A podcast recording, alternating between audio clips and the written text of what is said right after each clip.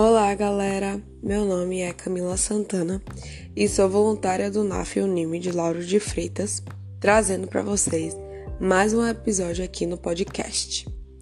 E o tema de hoje é: Sou MEI, posso ser estatutário?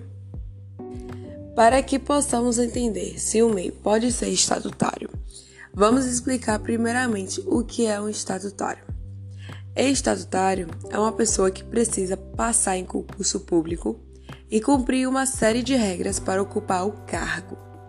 O vínculo do estatutário refere-se ao regime jurídico no qual o serviço é prestado, e ele pode ser municipal, quando o servidor presta serviços para a administração pública dos municípios, estadual, quando o servidor presta serviços para a administração pública dos estados, unidades federativas, e federal, quando o servidor presta serviços para a administração pública da União.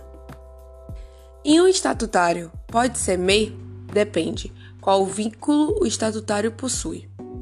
Se for servidor público municipal, via de regra, não isso porque a legislação não permite que o servidor trabalhe para organizações públicas ao mesmo tempo que administra uma empresa sem sócios, como é o caso do MEI. Logo, para ter certeza se o servidor público municipal pode ter MEI, é necessário consultar a prefeitura, confirmando se há algum impedimento local para o seu registro como microempreendedor individual. Já se for funcionário público estadual, depende. A princípio, o funcionário público estadual deve verificar a lei estatutária do seu estado, visando saber se pode registrar-se como meio. E se for funcionário público federal, o funcionário público federal não pode atuar como MEI, porque essa categoria não admite a existência de sócios e a única opção para servidores atuarem em empresas é participando como cotistas.